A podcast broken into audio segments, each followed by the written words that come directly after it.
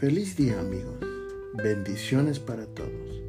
Bienvenidos a otra escuela sabática, universitarios. La lección de hoy es Jesús, el divorciado. ¿Qué es el divorcio? ¿Realmente Dios conoce el divorcio y está divorciado? ¿Qué tiene que ver el divorcio de una pareja con Jesús? El divorcio es una renuncia de un esposo a la esposa o viceversa.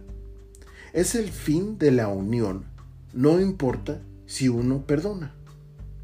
Muchas veces es por causa de una ausencia, sea de la mujer o del hombre. Un ejemplo es la historia de Sansón con su primera esposa, la, que, la cual su ausencia causa que ella se fuera con otro hombre y se casara sin que él supiera. En Primera de Corintios 7, Pablo presenta una situación parecida a la referencia al divorcio por causa de abandono.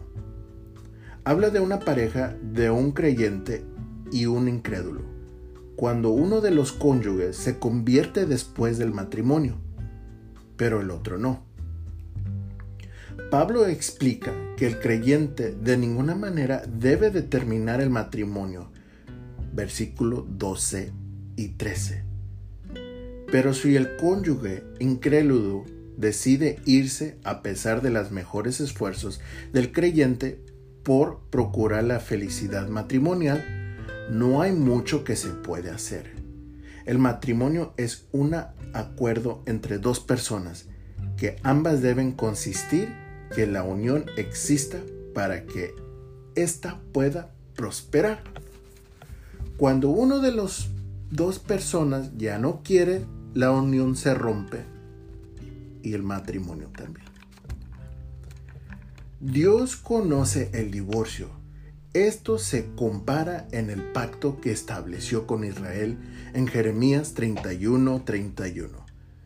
Así como en el matrimonio, cuando una persona decide abandonar a su cónyuge y se junta con otra persona, dejas saber a los demás que está divorciado. En el caso de Jesús, la iglesia, o sea, la novia, se une a otro, sino a muchos otros. Y eso se encuentra en Jeremías 3:6. En la historia de este mundo, si alguien tiene el derecho al divorcio, es Dios. Como creador, Él tiene derecho a la divorción de nosotros. Dios está aquí para la humanidad, aunque lo reconozcamos o no. Mateo 5:45. Y pone especial cuidado en aquellos aceptan su oferta de salvación.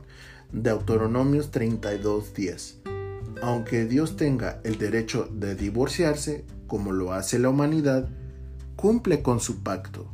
Salmos 89.1 Jesús comprende mejor que nadie el dolor del divorcio. Malaquías 2.16. No deberíamos de pensar que una deidad no nos comprende. Jesús entiende muy bien el divorcio y sabe el dolor porque ha sufrido el rechazo de aquellos con quien estableció su pacto. Él otorgó el único permiso para solicitar el divorcio y lo entiende porque sabe lo que es estar casado con una pareja que no está totalmente comprometida con la relación. Conoce muy bien la experiencia de estar casado con una pareja que ha sido infiel. Dios nunca nos pide hacer algo que Él mismo no haya hecho antes. Primera de Pedro 2.21. Dios entiende y sabe lo que pasa entre una pareja. Dios los bendiga y hasta la próxima.